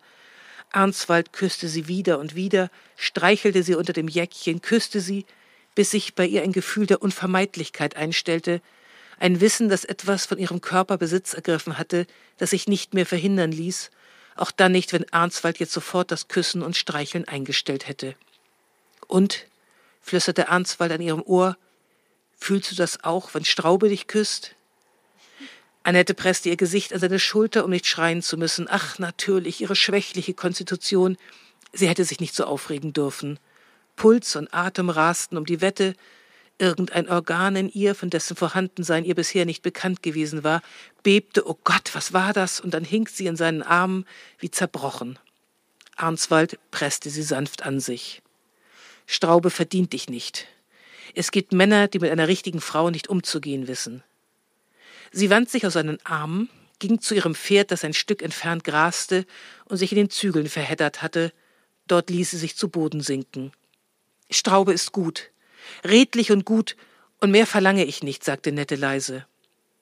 Du kannst ihn nicht heiraten. Eine Ehe ist keine Zweckgemeinschaft. Redlich und gut, das ist nicht genug, wenn keine Liebe dabei ist. Ich möchte weiterreiten. Können wir jetzt bitte weiterreiten? Er war wütend. Wütend half er ihr auf, hob sie in den Sattel, griff sie selbstverständlich unter ihren Rock und legte ihr Bein über das Sattelhorn. Sie starrte ihn entgeistert an. Er ließ seine Hand auf ihrem Schenkel liegen, fuhr langsam daran hoch. Sie starrten einander in die Augen. Er war immer noch wütend. Jemandem wie Straube wirst du dich nie unterordnen können, sagte er, wandte sich ab und ging zu seinem Schimmel. Er stieg auf und ritt langsam auf sie zu. Wir galoppieren das nächste Stück. Ich bin lange nicht mehr geritten. Du willst auch sonst immer mit den Männern mithalten. Also. Er gab dem Schimmel die Sporen und preschte los. Der kleine Braune machte einen Satz hinterher, dass Nette fast aus dem Sattel gestürzt wäre. Arnswald jagte den Grasstreifen entlang, unter niedrig hängenden Zweigen hindurch und über abgebrochene Äste hinweg. Nette klammerte sich an die schwarze Mähne des Braunen. Die Luft blieb ihr weg. Sie konnte nicht atmen. Und weiter ging es immer schneller, nur nicht stürzen. Endlich parierte Arnswald durch. Schon war die Appenburg in Sicht. Er lenkte sein Pferd neben ihres, griff ihr in den Zügel und hielt beide Pferde an. Sie hing mehr im Sattel, als dass sie sa saß, weiß wie Kreide und nach Luft schnappend. Nun, sagte er, sie japste ihn mit weit aufgerissenen Augen an, ich, ich, nun, ich krieg keine Luft.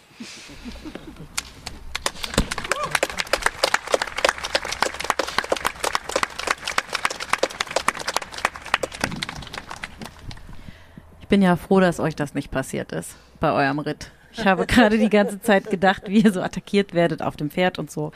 Ähm, es ist jetzt, äh, wie Sie an der ähm, Lichtsituation sehen können, schon ähm, recht dunkel geworden und äh, etwas fortgeschrittene Uhrzeit. Deswegen ähm, würde ich ein kleines bisschen mein Gespräch einkürzen, obwohl es mir leid tut. Aber ähm, ich würde gerne einmal noch ähm, auf diesen Ort hier kommen, der ja im Buch eben auch äh, viel besprochen wurde und ähm, auf etwas, was du gerade gesagt hast, Karen, dass sich ähm, durch diese Intrige und durch diese ich nenne das jetzt mal öffentliche Beschämung, die Annette von Droste-Hülshoff eben ähm, angetan wurde, oder sie erleben musste, ihr Schreiben verändert hat. Und ähm, das bringt mich zu ähm, einer Frage, die ähm, ich eigentlich in meiner letzten Fragerunde stellen wollen würde, aber ich würde da jetzt erstmal hinspringen, nämlich ähm, wenn du das Schreiben, auch dein Schreiben ähm, dir anguckst, würdest du sagen, dass Schreiben für dich als Frau auch eine Form von Selbstermächtigung war? Und würdest du rückblickend auf deine Recherche ähm, auch Annette in diese Kategorie äh, setzen, dass das Schreiben für sie doch auch eine Selbstermächtigung ermöglicht hat? Also für Annette war das sicherlich Selbstverwirklichung. Ähm, sie hat damit nichts gewinn, äh, gewinnen können in ihrer Zeit. Äh, das war ja gerade so dieser, dieser Bruch von der Ständegesellschaft zur äh, Leistungsgesellschaft. Also jemand, der schrieb, äh, war da nicht irgendetwas Besonderes, sondern das war eher so ein bisschen wie so eine Zirkusvorstellung.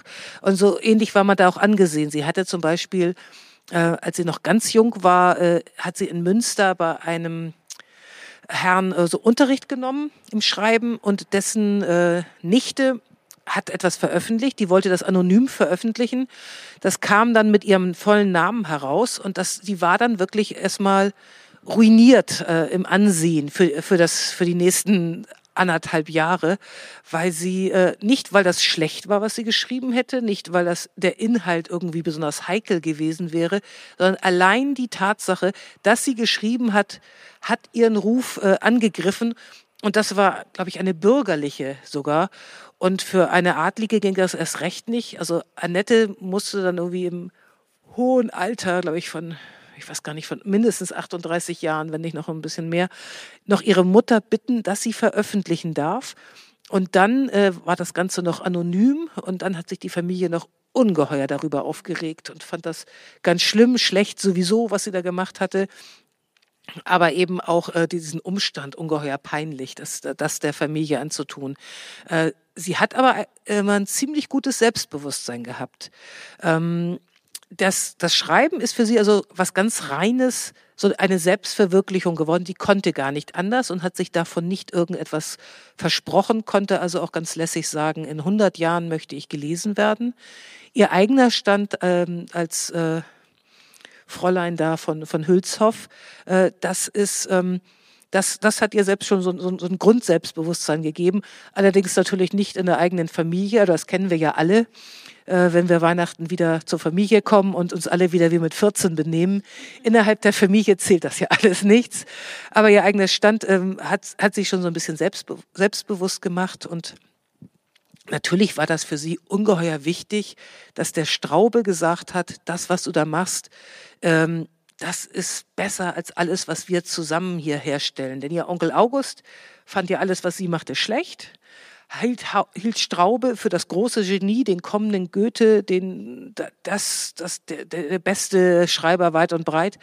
Und ähm, dass der nun wiederum sagte, Annette ist, äh, ist, die, ist besser als wir alle zusammen, ähm, das wünscht sich jeder am Anfang. So jemanden, also so eine Art Mentor braucht eigentlich jeder, einer, der mal sagt, Mensch, das finde ich ja klasse, was du da machst.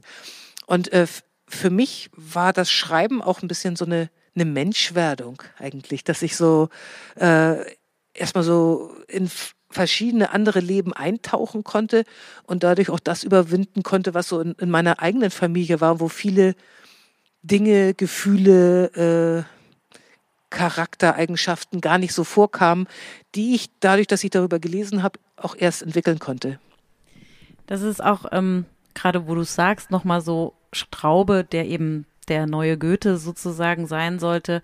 Ähm, von dem lesen wir heute Abend ja nichts. Das tut mir sehr leid, Straube. Aber ähm, es hat halt eben Annette geschafft. Ja, aber äh, total netter Typ. Ne? Also verdient hätte, hätte er das auch. Und äh, ich, ich glaube, man, wird, man kann, könnte es heute schwer ertragen. Aber in seiner Zeit, äh, das muss man wirklich in, in der Zeit dann sehen, ähm, war der also von, von vielen Seiten noch an, anerkannt. Wilhelm Grimm hat auch mal schon gesagt, oh, das ist doch nichts. Aber äh, August, August war eben so, so der, derjenige, August von Haxhausen, derjenige, der in dieser Gruppe so, so den Ton angab und der hat das eben bestimmt, dass er richtig gut ist, aber der war halt auch nicht schlecht. Für mich hat das Schreiben natürlich auch noch ähm, dann irgendwann mit dem Veröffentlichen bedeutet, äh, sich zu beweisen. Also gegen, das hat ja so etwas ganz Märchenhaftes, wenn man mit einem Beruf, äh, der bei dem das nun mal so ist, dass Eltern einem dann sofort sagen, mach doch bitte was Richtiges, irgendwas, womit du Geld verdienst. Es ist ja nicht so wahrscheinlich, dass man damit Geld verdienen kann.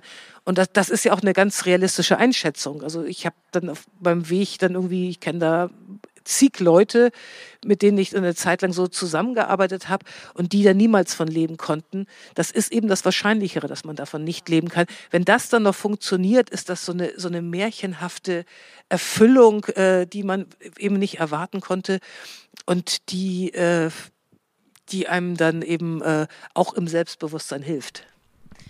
Das heißt eigentlich, äh, als Adlige hat man ähm, bessere Karten gehabt damals. Also ihre Karriere als Schriftsteller könnte also noch kommen, sozusagen. Ich dachte, ich dachte, ich dachte Sie haben damals gesagt. Nein, ich, jetzt, weil ah, jetzt. Ne, das Selbstbewusstsein ist da aufgrund ihrer Herkunft und dann könnten sie jetzt wir können da ja nochmal drüber sprechen. Das ja, Center das, of Literature. Selbstbewusstsein und Talent ist ja nochmal was und ein Unterschied. Es muss immer auch so Phasen geben. Also äh, Selbstbewusstsein, es ist ja, passiert ja auch mal sehr oft, dass Schriftsteller in hohem Alter dann plötzlich so ganz merkwürdige Bücher rausgeben, weil sie einfach so alles wurde immer so durchgewunken und dann finden das alles klasse, was sie machen. Und äh, geben sich nicht mehr ganz so viel Mühe. Also es ist schon ganz förderlich, wenn man sehr mit sich ringt und plötzlich denkt, oh Gott, das ist, wird ja nie was. Und wie, wie komme ich darauf, dass ich schreiben könnte? Und furchtbar, ich verdiene das gar nicht in diesem Verlag zu sein. Es wird auch nichts werden. Aber das muss sich eben dann wieder abwechseln mit einem Tag, an dem man dann richtig was wegschafft und denkt, man ist unglaublich und braucht dann wieder den Tag, wo man da ganz nüchtern draufschauen kann und merkt, nee, so unglaublich war das nicht. Vielleicht könnte man das noch mal so ein bisschen verbessern. Das ist eine sehr schöne Beschreibung gewesen.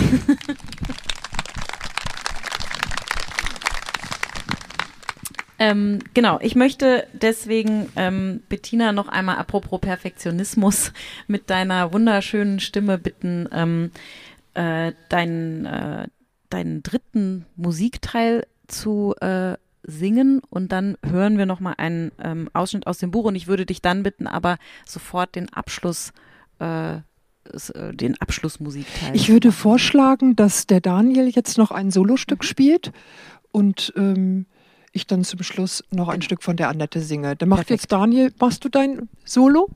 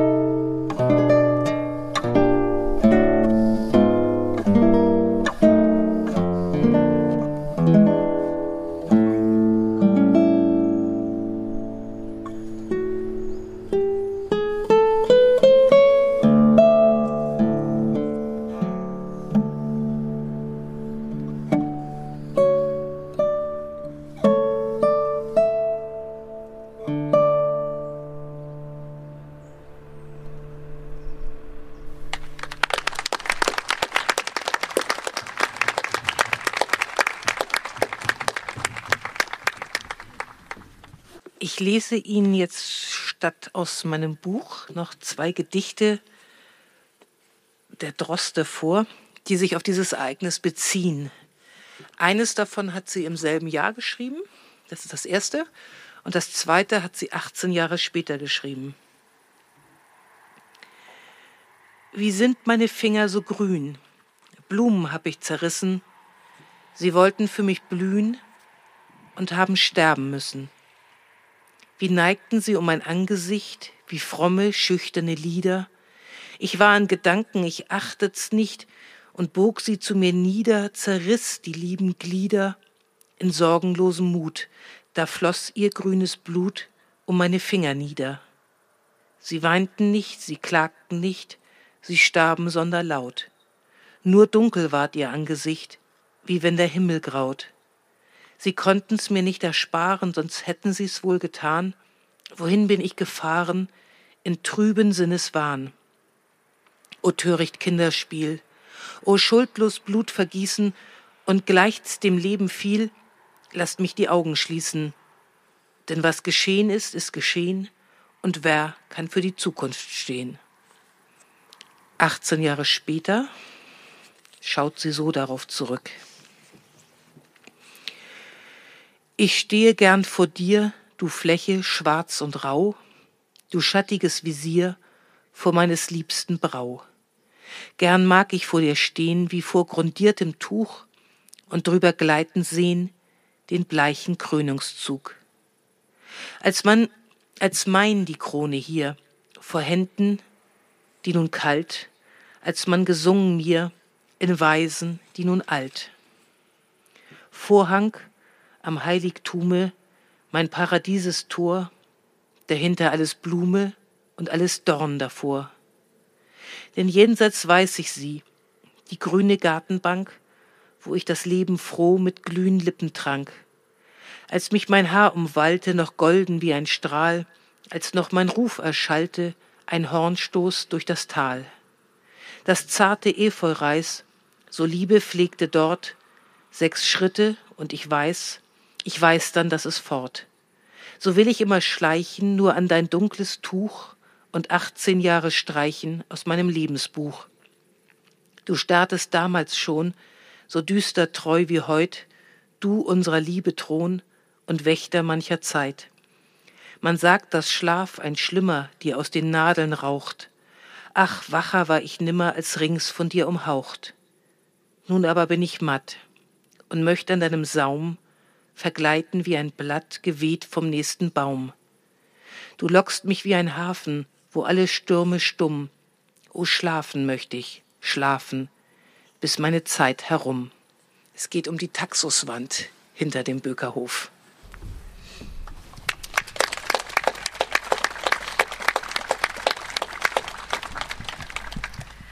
Vielen Dank. Ähm, und äh, was mir bei deinem Lesen gerade eingefallen ist, ist, dass ich vielleicht eine persönliche Note mir nicht verkneifen kann und will.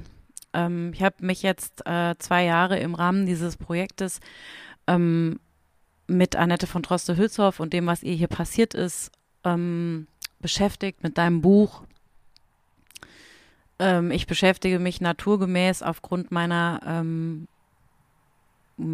biologischen Geburtsart, welcher Mensch ich hier so bin, also biologisch, mit Weiblichkeit und ähm, mit Menschheit irgendwie auch. Und wir haben ein Überthema, das ähm, Bettina reingebracht hat äh, in der Vorbereitung die drei Themen Scheitern, Schönheit und Scham. Und wir haben immer ganz viel diskutiert, in welche Reihenfolge man das setzen soll. Ist es Schönheit, Scheitern, Scham? Ist es Scheitern, Schönheit, Scham? Ist es Scham, Schönheit, Scheitern? Und ähm, für mich war es immer Schönheit, Scheitern, Scham. Die Schönheit, die Annette von Droste-Hülshoff in sich hat aufkeimen sehen, sowohl intellektuell als auch vielleicht eben das wallende Haar, ähm, das jauchzende Wort, dann das Scheitern an einer Gesellschaft, die Frauen einen Platz geben und Menschen insgesamt gerne Plätze geben und sie nicht aussuchen lassen, wo sie sich hinsetzen wollen, wo sie stehen wollen. Und ähm, die Scham darüber, und das finde ich, kommt in deinem Buch so toll raus, aber auch eben in diesen Gedichten, die 18 Jahre auseinanderliegen, die Scham darüber einerseits dem nicht haben, sich widersetzen zu können, die Scham darüber, dass einem das überhaupt passieren muss, dass man sich überhaupt schämen muss, dass es eine Gesellschaft gibt, in der Scham immer noch als Bestrafungsmechanismus funktioniert. Und ähm, letztlich irgendwie auch diese religiöse Scham natürlich vor einem Gott, vor dem man gerne, ja, sündenfrei gewesen wäre. Und ähm, in der ganzen Beschäftigung mit diesem ganzen Themen und mit den Leuten, die ihr getroffen habt und die Woche, die jetzt auch noch vor uns liegt, ähm, habe ich immer wieder gedacht, wie ähm, glücklich ich bin, dass ähm, Annette von Droste-Hülshoff eben diese Scham nicht stumm gemacht hat. Und ähm, genau, weil ich ein sehr pathetischer Mensch bin, habe ich mir gedacht, das ist mein Motto. Scham macht nicht stumm. Und deswegen hören wir jetzt dich ein letztes Mal, bevor wir nach Hause gehen. Vielen Dank an äh, euch drei. Vielen Dank an Sie. Vielen Dank an das Center for Literature. Vielen Dank an Mila Heckmann, die das organisiert hat. Es gibt noch einen Büchertisch mit dem Buch. Ich weiß nicht, ob du noch signieren kannst. Ähm, Klar. Und äh, vielen Dank. Ähm, falls Sie die Woche noch mal kommen, besuchen Sie uns, sagen Sie Hallo und ähm, danke euch, dass ihr geritten seid. Ja, danke, dass wir reiten durften.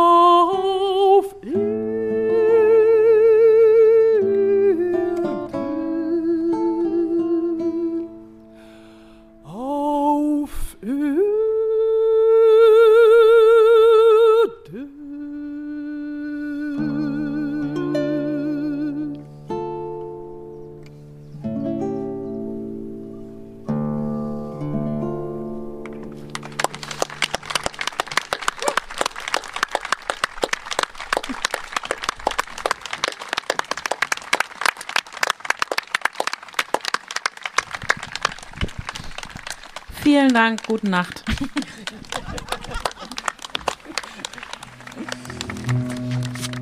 Dieser Podcast ist eine Produktion des Burg Hülshoff Center for Literature im Rahmen des Projekts Fräulein Nette unterwegs. Das Projekt wird gefördert von dem Programm Regionale Kulturpolitik des Ministeriums für Kultur und Wissenschaft des Landes Nordrhein-Westfalen und der Stiftung der Sparkasse Münsterland Ost. Mit Unterstützung von zahlreichen regionalen Kooperationspartnern, unter anderem dem Kulturgut Haus Nottbeck, Museum für Westfälische Literatur, der LWL Literaturkommission von Westfalen und der Diotima Gesellschaft Bad Driburg. Idee und Ritt Karen Duwe und Bettina Bruns. Regie, Podcastproduktion Rasmus Nordholt Frieling. Kuration und künstlerische Leitung Miriam Michel. Dramaturgie Anneke Lubkowitz. Produktionsleitung Mila Heckmann. Musik Bettina Bruns und Daniel Göritz.